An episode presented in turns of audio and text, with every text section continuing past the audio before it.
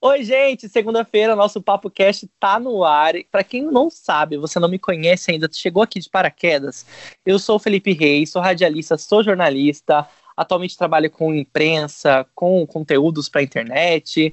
E é isso, eu tô aqui para conversar com vocês sobre os principais fatos do dia e eu não estou sozinho. Pois é, eu, Carol Serra, também tô aqui com o Felipe. A gente fala sobre tudo que tá rolando, né? De uma maneira bem simples e bem direta. Eu também sou radialista, formada em rádio e TV, trabalho em rádio e sou locutora também, essa voz super aveludada que você tá ouvindo aqui, sabe? Super carioca, com essa malemolência. Carioca. e aí, Felipe, como é que foi o final de semana? Como é que foi? Foi? Como é que Olha, estão os preparativos foi... para essa semana, um novo ciclo?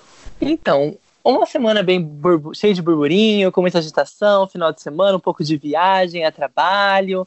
Mas a gente descansou um pouquinho, fiz um, um churrasquinho com os amigos, deu para dançar um pagode. A Carol ficou de vir à minha cidade esse final de semana, mas não veio, né? Quem sabe essa semana a gente se vê. Ai, eu tô torcendo muito, né? Tô torcendo muito pra gente, pra gente se ver. Gente, hoje a gente vai falar sobre vários assuntos, mas o tema principal do dia é a diferença entre psicologia e coaching. A gente sabe que isso dá muita polêmica e a gente trouxe uma convidada que é os dois, ela é psicóloga e coaching. Então ela vai poder defender os dois lados, falar um pouco sobre cada coisa. Então se você está interessado nisso, fica aí, daqui a pouco mais tarde a gente vai falar sobre esse assunto. Mas se você estiver muito ansioso, tem como você pular direto para esse assunto, que está lá na nossa descrição o tempo certinho de cada assunto. Então a gente vai falar sobre vários assuntos do dia aqui, mas você pode escolher algum específico e já ir direto para ele, né, Carol? Pois é, mas se você estiver aqui nesse momento agora, curtindo o que a gente está falando, você vai curtir ainda muito mais, porque a gente vai comentar agora, bater um papo sobre o SEG Awards, que foi ontem. Você assistiu, Felipe? Olha, vou ser bem sincero, deu 18h40, eu dormi e eu acordei, tipo, nove da manhã hoje, acredita? Eu acho que tive, tive algum Deus. pane. Eu tive então, um pane, eu nunca dormi por tanto tempo. Eu praticamente fiquei numa, num balde de criogênio, né? Que eu sempre falo aqui. Eu fiquei congelado esse tempo todo. Esse churrasco tinha uma bebida adulterada, né? Pode ser. Alguma coisa, não é possível. Ou eu tava com cansaço, assim, meio acumulado, e aí eu dormi. Eu dei umas acordadinhas nesse meio tempo, mas eu não levantei da cama. Nossa, bom, eu vou te contar então, vou contar para todo mundo que está ouvindo aqui. Ontem foi o SAG Awards, o prêmio concedido pelo Sindicato dos Atores dos Estados Unidos, e ele é, sim, um dos principais termômetros para o Oscar, porque não tem tanto lobby, as pessoas são mais críticas e tal, então é, consideram ele como se realmente fosse aí uma ideia do que vai ser o Oscar. Não teve distribuição aqui desse, desse, desse prêmio né, para o Brasil. A TNT tinha a concessão de passar para a gente, mas a TNT América Latina falou que não. Então eu tive que acompanhar aí por streaming. A gente tem que fazer uma tradução meio macarrônica mas enfim, deu certo e eu vou passar para vocês aqui alguns do Que triste, né? Um premiados. prêmio tão importante, a TNT não decidiu de, é, transmitir, isso é meio triste, né? É, é porque às vezes são, foram muitos prêmios né, na sequência. Talvez eles falaram assim, ah, a galera não vai querer ver mais um prêmio de novo, né? Pois é, porque a gente vem aí de semanas cheias de premiações. A gente teve o Globo de Ouro, na outra semana a gente teve o Critic Choice, a gente teve o SEG Awards também. No meio desse tempo, tiveram outras premiações. E a TNT vai exibir dia 26 o Grammy também, que é o maior prêmio da música.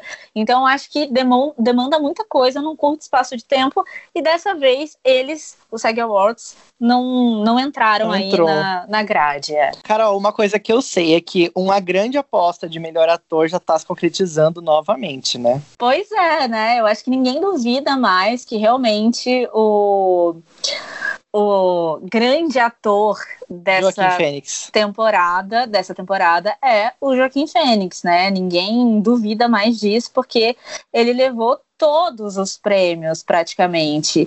E ele vem de uma categoria também que tá muito boa. A gente tem o Adam Driver, que para mim tá assim sensacional, fazendo um cara comum e talvez isso seja difícil, né? Você fazer um cara comum, porque é parecido com todo mundo, então como é que você vai se sobressair fazendo um cara comum?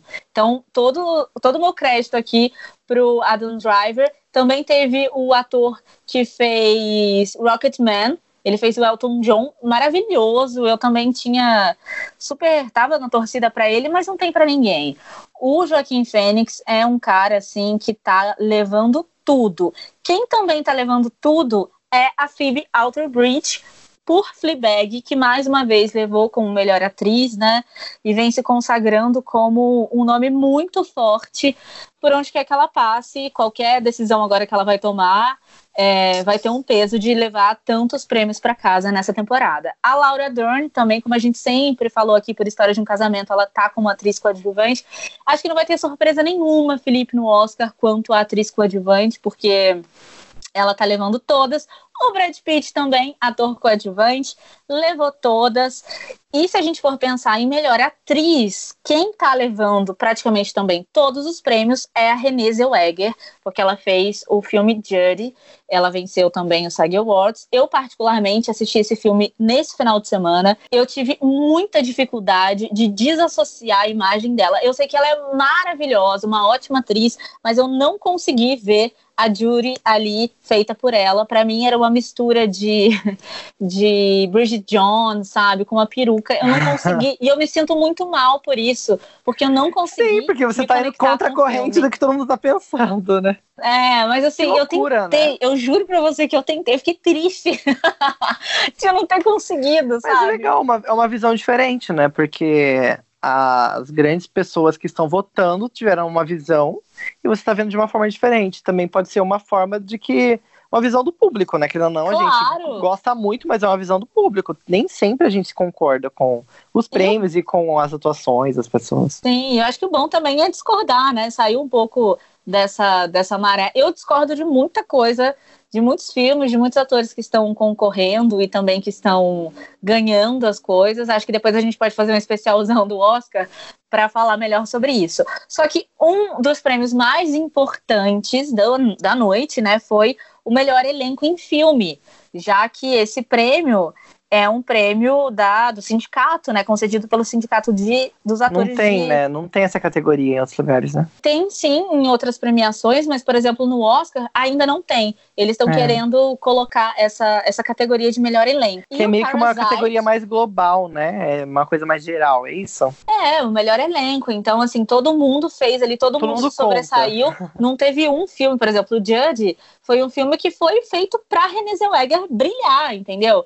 Então, assim, tem, tem problemas de estrutura de roteiro, tem problemas de outras coisas, mas você vê a Renée Zellweger, ela é grande estrela, tanto é que não, não tá concorrendo a outras, Entendi. A outras categorias, mas o filme como um corpo inteiro, ele é muito bom. Pode ser considerado também, tipo, como se fosse um peso. O, o, essa, essa categoria tem o peso de melhor filme também, né? Até porque, porque... alguns filmes não tem um grande ator, mas tem um, um, grande grupo que faz o filme ficar maravilhoso, independente se tem alguém que brilha, né? Pelo contrário, Exatamente. é uma coisa um pouco mais social, ali tá todo mundo brilhando junto. Exatamente, falou e disse. E o Parasite foi o grande vencedor, o filme de Bong Joon-ho, que está arrebatando né, a plateia de todos os, por todos os lugares em que passa. Inclusive, quando eles foram falar sobre o filme, né, que tem a apresentação de cada filme, é, teve do Escândalo, O Irlandês, Jojo Rabbit, Era Uma Vez em Hollywood e do Parasite.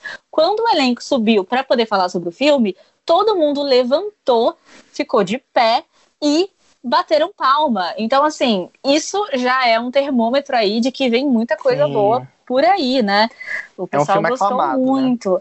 É, e o longa sul-coreano foi o primeiro de língua estrangeira a vencer na categoria na história do prêmio, que foi criado em 1995, que demais. 1995 o prêmio. Então, assim, é sensacional muitos mesmo. anos, né? Mais de 20 anos. anos, é isso? É, mais de 20 anos. É, mais de 20 anos, 1995. 25 anos. É, 25 anos de, de, de prêmio e ainda não tinha um, um, uma galera internacional. E eu tenho certeza que o, mele, o melhor elenco em série cômica você adorou, vencedor. Você, você até disse já sobre essa série aqui. É, então, a maravilhosa senhora Maisel ganhou e deixando o Fleabag, né, de fora aí, mas já, já é tradição. O, maravilhosa Mr. Maisel, senhora Maisel, ganha muita coisa também e é uma série assim extremamente primorosa. Quem não viu por favor, assista. E quem não viu Fleabag também, pelo amor de Deus, assista. São séries maravilhosas. Eu não posso falar das outras séries aqui, porque eu não assisti como eu assisti essas duas séries que são as minhas favoritas. Então, assim, elas são maravilhosas. E a gente pode falar também que a Jennifer Aniston concorreu sete vezes ao SEG Awards, levou uma e agora levou a segunda vez por The Morning Show.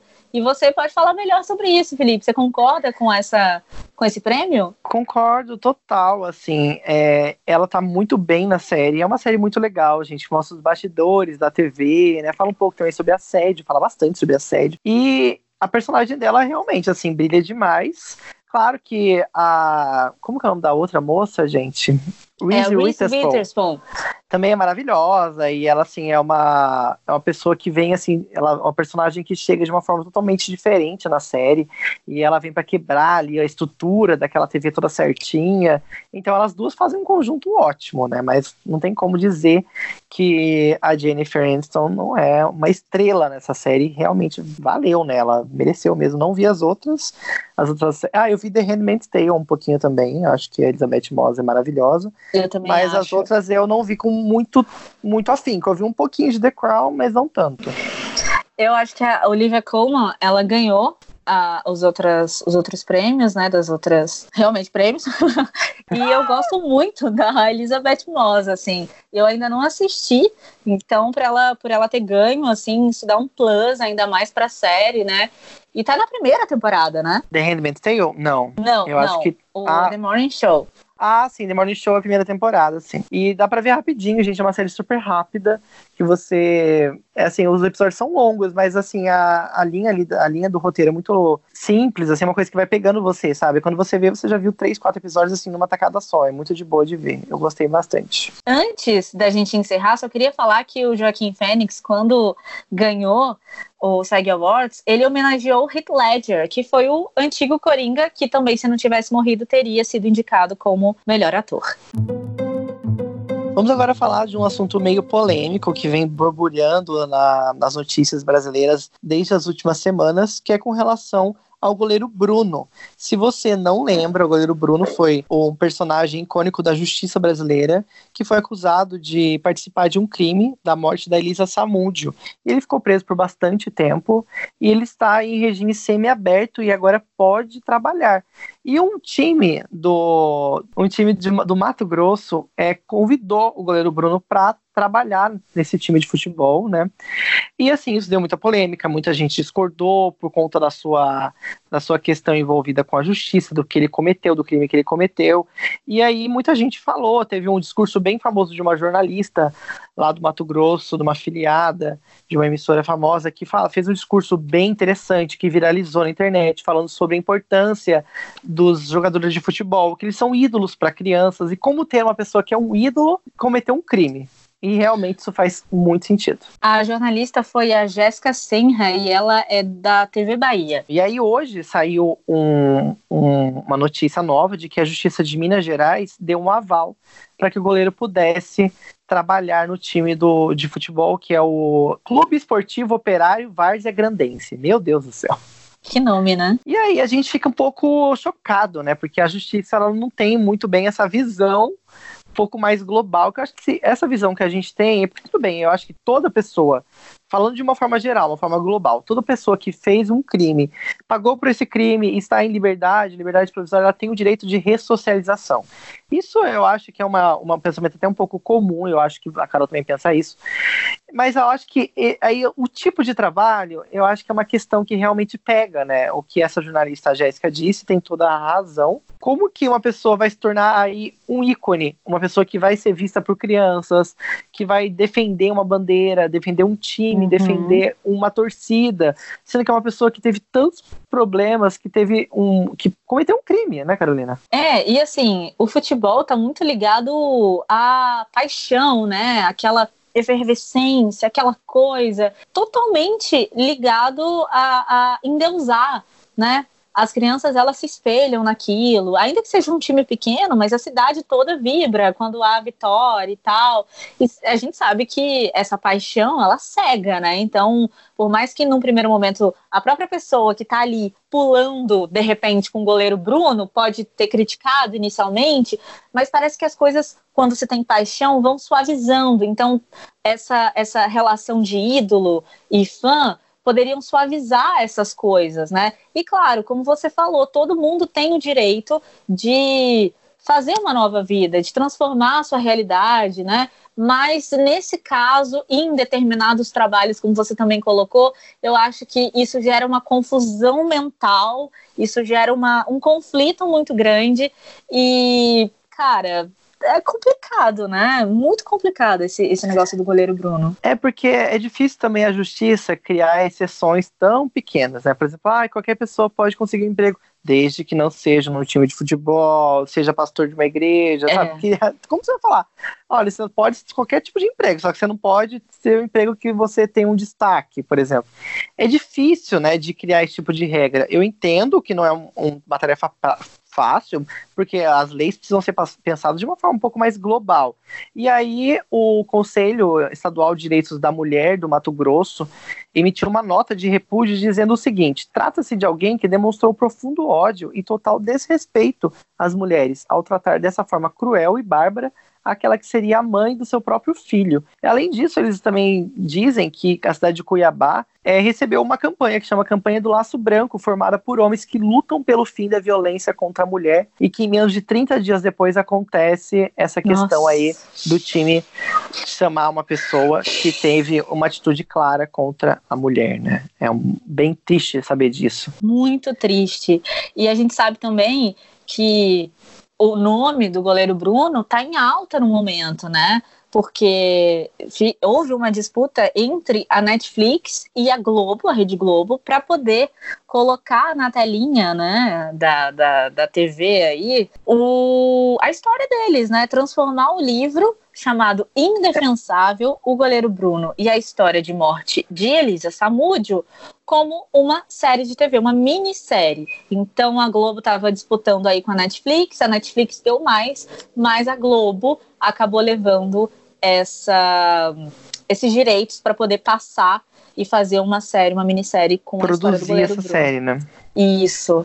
E a, a Vanessa Giacomo, a eterna cabocla, foi a, a grande idealizadora dessa história, assim, pra, pra Globo. Porque ela que falou, gente, olha, existe esse livro. Será que vocês não gostariam de fazer alguma coisa aqui? E eles nem sabiam que a Netflix também estava tentando ali. E, bom, enfim, e ela ainda acha, e a gente acha que ela ainda vai ser a personagem principal, que é a Elisa, a Elisa Samúdio. né? A gente espera que, o, livro, que o, a série tenha uma, um, um bom enredo que faça com que as pessoas pensem mais sobre esse, esse problema.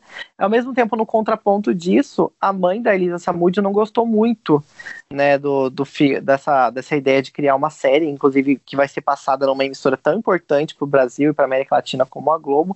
Ela comenta que não autorizaria a série, porque ninguém está pensando no filho da Elisa, que, a, a, que acabou de completar 10 anos. Ele vai ter uma transição para adolescência, que não é, não é uma época fácil, e a única forma que o neto dela tem de vir a mãe é por fotos. E ela acha que a Globo pode deturpar essa imagem da mãe, né? E talvez seja uma, uma, uma fase muito traumática para o filho, né? Ver tudo isso de uma forma muito mais viva ali, através de uma série, através de personagens, através de uma atuação. Não vai ser fácil mesmo, né, Carol? E a gente sabe que é meio que uma luta por audiência também, né? Isso fala mais alto.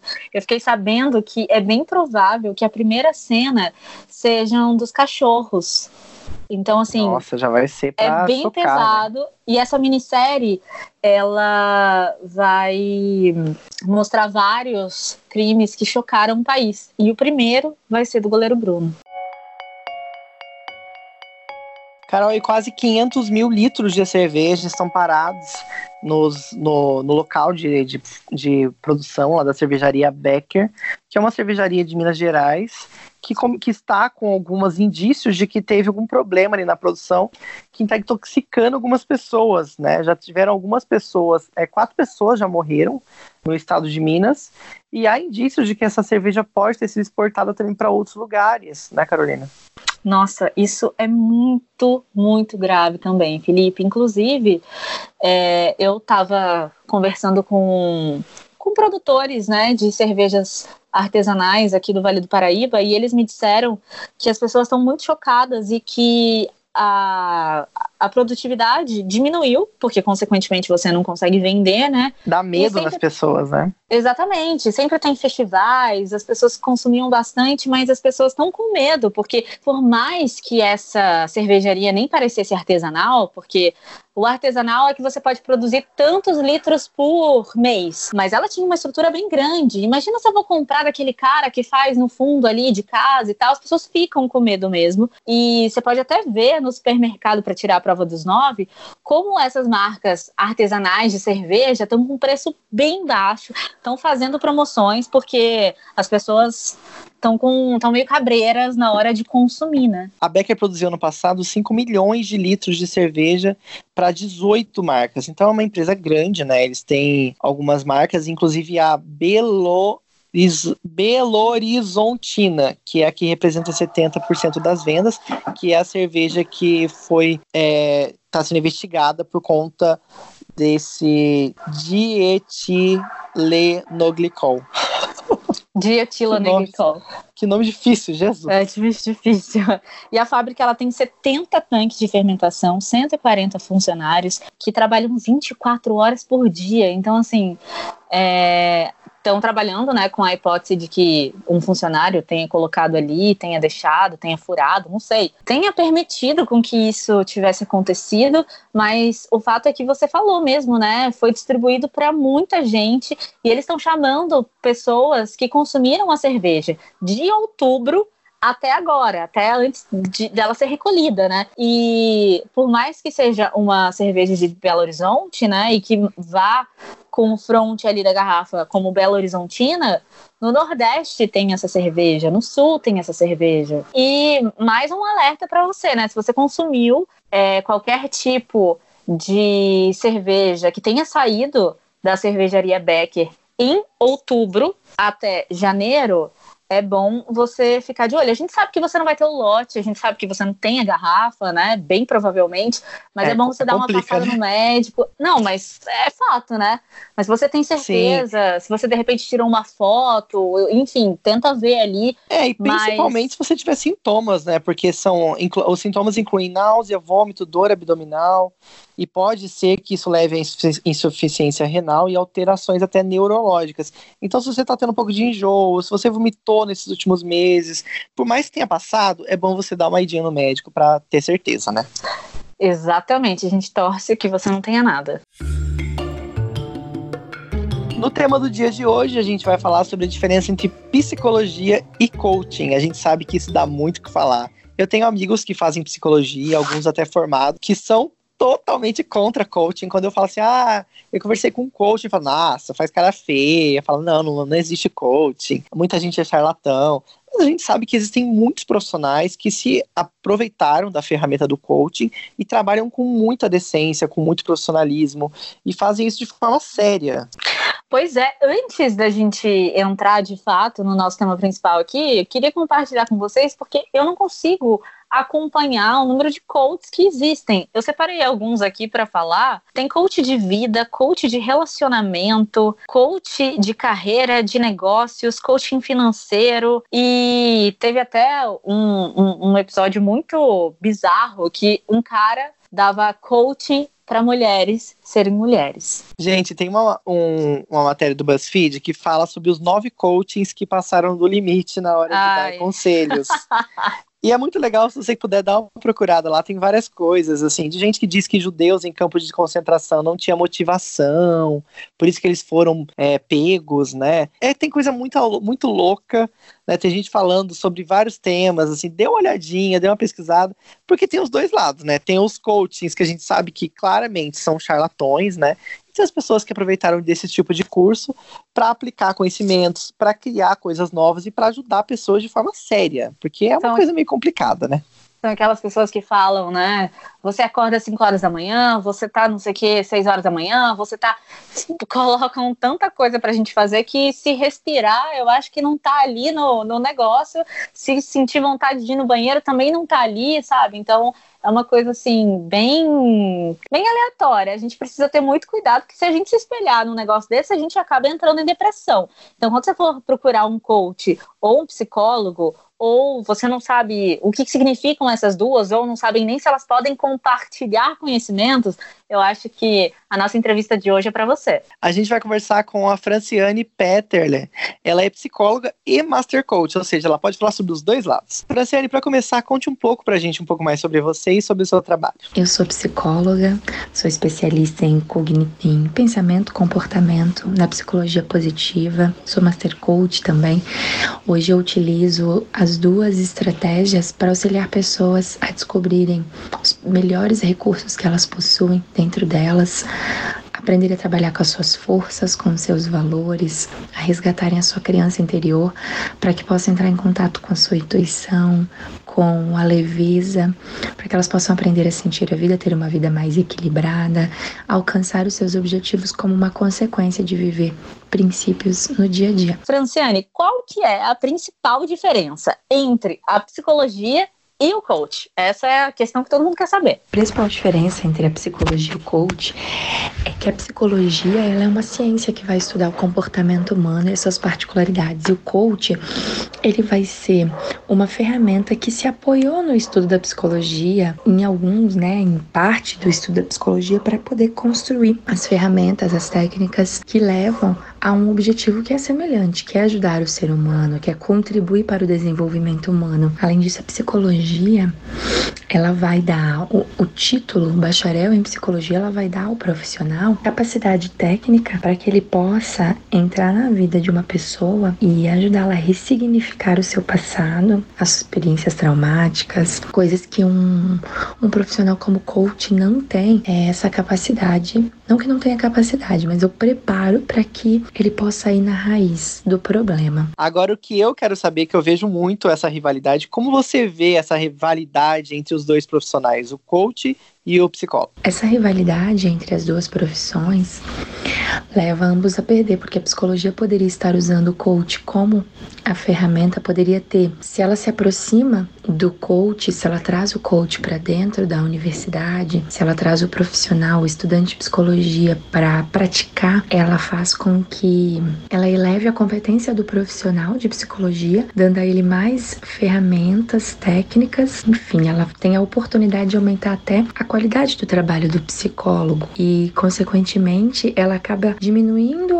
a, brecha ou oportunidade de, por exemplo, no momento que ela escolhe que o profissional se posiciona ou como psicólogo como coach, ela acaba criando essa dualidade, fazendo com que as pessoas acabem se posicionando muitas vezes como coach, porque o coach ele vai te permitir, por exemplo, enquanto coach, a fazer o marketing, a se expor, e a psicologia não. Cria essa rivalidade e quem perde mais ainda, eu acredito que são os profissionais de psicologia que estão perdendo mercado para essa profissão que está vindo aí, que um curto espaço de tempo um profissional se forma, começa a atuar e você concorda com uma regulamentação do coach e como que deveria ser isso na prática? Eu concordo que haja uma regulamentação da profissão até para uma fiscalização melhor do tipo de profissional, porque hoje as pessoas estão fazendo promessas de cura, promessas de que eu vou mudar e vou transformar a sua vida em um dia, em dois dias, em uma hora. E esse tipo de promessa, é, essa ilusão, essa expectativa que tem se criado nas pessoas, tem queimado a profissão.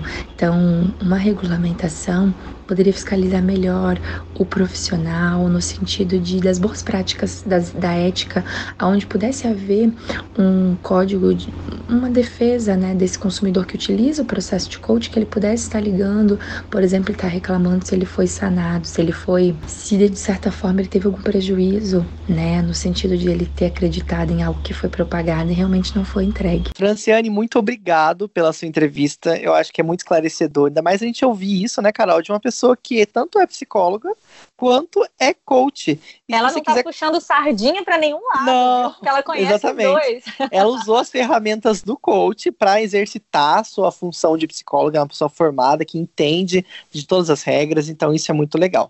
Se você quiser conhecer um pouco mais do trabalho dela, entra lá em instagram.com/franciane Petterly.